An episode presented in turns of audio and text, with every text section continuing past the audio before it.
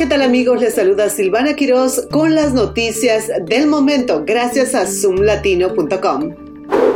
La conductora involucrada en un fatal accidente en el Rock Creek Parkway en marzo ha sido arrestada y acusada de asesinato en segundo grado. La policía de parques de los Estados Unidos anunció el arresto el lunes y reveló la identidad de la conductora como Nikita Marie Walker. Según la policía, Walker estaba huyendo de una parada de tráfico cuando chocó su SUV contra un Honda Accord que llevaba a tres hombres en un servicio de transporte compartido. Tres personas murieron en el accidente. El vehículo de Walker tenía 44 multas de cámaras de velocidad sin pagar en el momento del choque.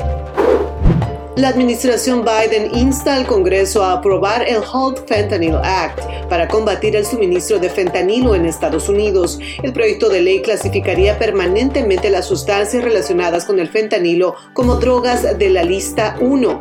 La expiración de la orden de la programación pondría estas sustancias al alcance de la calle y dificultaría la incautación por parte de las autoridades. El fentanilo es un opiáceo sintético altamente potente y su uso ha al aumento de las muertes por sobredosis.